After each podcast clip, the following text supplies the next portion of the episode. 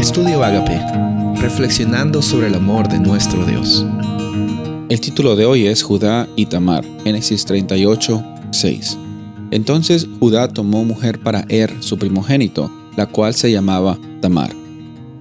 Judá era uno de los hijos de Israel y tiene tres hijos que se llamaron Er, Onán y Sela. La historia nos menciona en Génesis 38 que Judá le dio una esposa al mayor llamado Er, que se llamaba Tamar. Entonces, eh, por medio de, esta relación, la genealogía de Judá iba a continuar. Ahora, lastimosamente, esta persona Er era una persona malvada. La Biblia dice de que Dios le permitió de que él muriera. Y Judá le da a Tamar al siguiente hermano Onán, que también era una persona malvada y no estaba pensando en continuar la descendencia de su hermano mayor, porque esas eran las reglas en aquellos tiempos y también Onan fallece. Después eh, Judá le promete el último hijo que tenía, Sela, a, Tamar. Pero había pasado un tiempo y Judá se había olvidado de esa promesa, ¿no? Está aparentemente destruido porque su esposa había muerto y, decide eh, Tamar eh, vestirse como una prostituta para obligar a Judá a cumplir la promesa.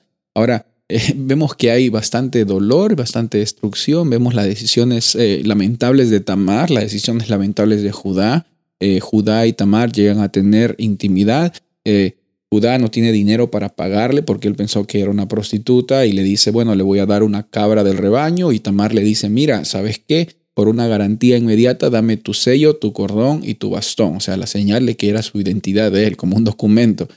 Tamar llega a estar embarazada de este encuentro y después eh, la acusan de, haberse acostado con alguien más y, ella le muestra a Judá eh, quién había sido la persona que la había embarazado, el sello, el cordón y el bastón. Judá comprende y se disculpa. Por causa de esto, Tamar tuvo mellizos. En realidad, uno se llamó Sara, el primero que nació, pero aparentemente Fares, el menor, llegó a ser mayor que el primogénito. Interesante este paralelismo entre la historia de Jacob y Esaú. Interesante el paralelismo también porque por medio de esta genealogía, la genealogía, la descendencia de Judá con Tamar, es que vienen personajes importantes como David y Jesús mismo. Muy interesante esta historia de cómo Dios redime incluso las decisiones más difíciles y más eh, causadas por el dolor de las personas.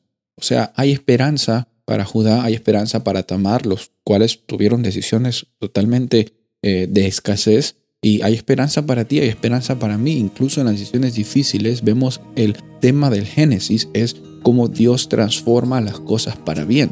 Cómo es que Dios transforma las decisiones de, que el enemigo causa para destrucción, Dios las, transforma en, en oportunidades de bendición. Y esa es la oportunidad también que Dios tiene para ti hoy en tu vida. No hay circunstancias que definan tu identidad y también no hay eh, problemas que no pueden ser transformados en oportunidades para glorificar tu nombre. Soy el pastor Rubén Casabona y deseo que tengas un día bendecido.